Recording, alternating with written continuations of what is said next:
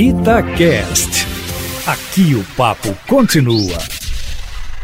Hoje poderia ser o dia em que o presidente da República deixasse as suas idiosincrasias de lado e assumisse de fato o comando do combate à pandemia do coronavírus, que já matou quase 300 mil brasileiros e mata no menos de 3 mil por dia, no momento mais grave dessa praga no território nacional. Mas não se sabe exatamente que vai sair dessa reunião dos três poderes da República, julgar, por exemplo, do que disse ontem à noite o presidente do Congresso, senador Rodrigo Pacheco. Abre aspas.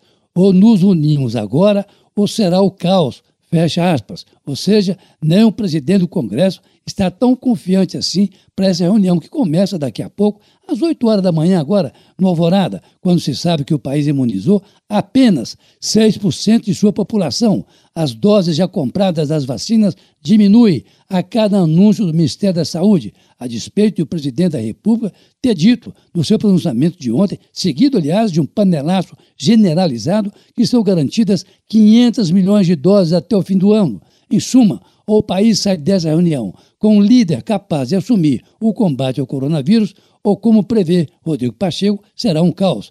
Um salve quem puder, sobretudo depois que o ministro Marco Aurélio Melo decidiu ontem, no Supremo Tribunal Federal, que não tem como tirar dos governadores e prefeitos o poder de mando em suas regiões.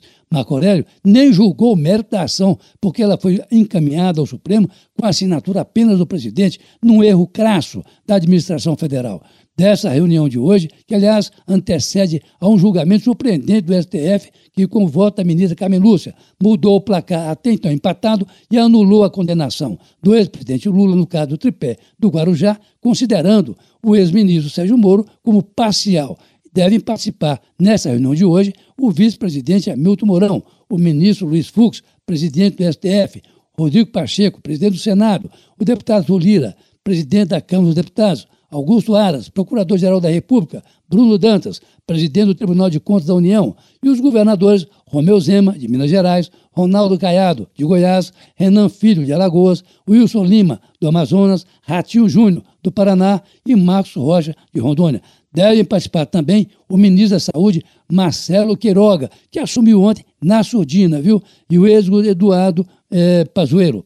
Mas, como se vê, são todos governadores alinhados com as ações do presidente da República.